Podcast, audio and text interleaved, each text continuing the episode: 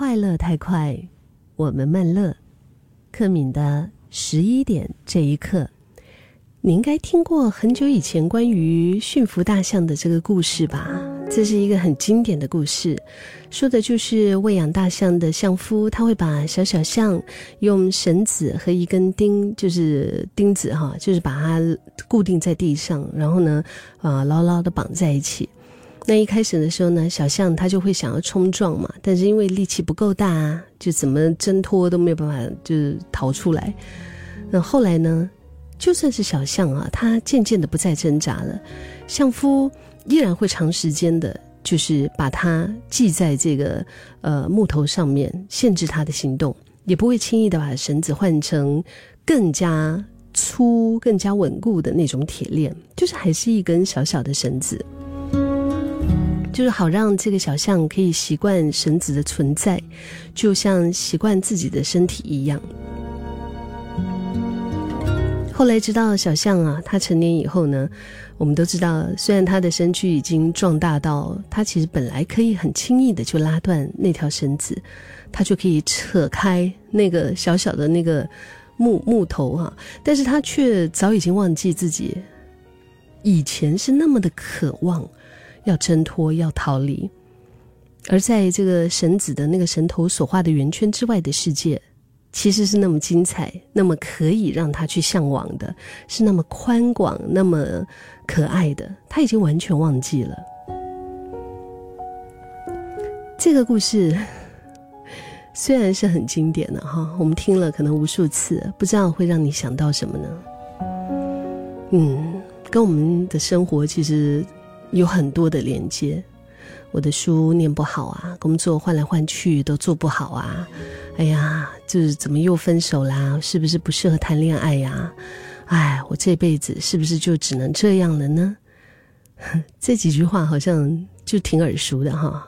嗯，不知道这些话是是不是从你的口中，还是你身边的人口中脱口而出的呢？不管这个养象的人的故事到底是不是真的，心理学家们确实曾经透过实验证明，说动物的行为当中存在着一种习得性无助。以前我们在十一点这一刻，我们也曾经讲过这个词，就像是故事中的大象，啊，由于小时候长时间的挫败和痛苦，就让他在长大之后呢，即使是能力已经远远超过禁锢他的那一条绳子，嗯，但是他。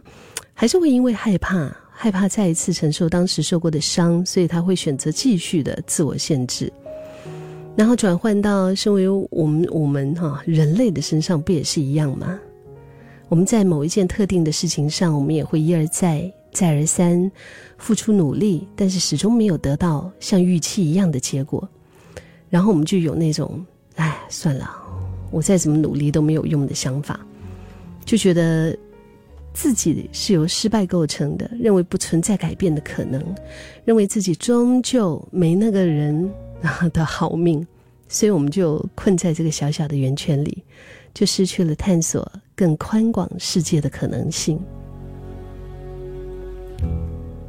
想要摆脱这种习得性无助的恶性循环，其实我们还是可以调整的，调整一下自己的心态。不要那么轻易的就觉得不可能，给自己一点点勇敢尝试的机会和余地。有时候禁锢我们的不一定是事实，它极有可能只是我们的想法，而且很有可能这一次你跨出的那小小的一步，它就是改变你生命轨迹的一大步。从一点点小的、简单的改变开始。比如说，在感情上可能还不能够相信爱情，但是能不能至少把心打开呢？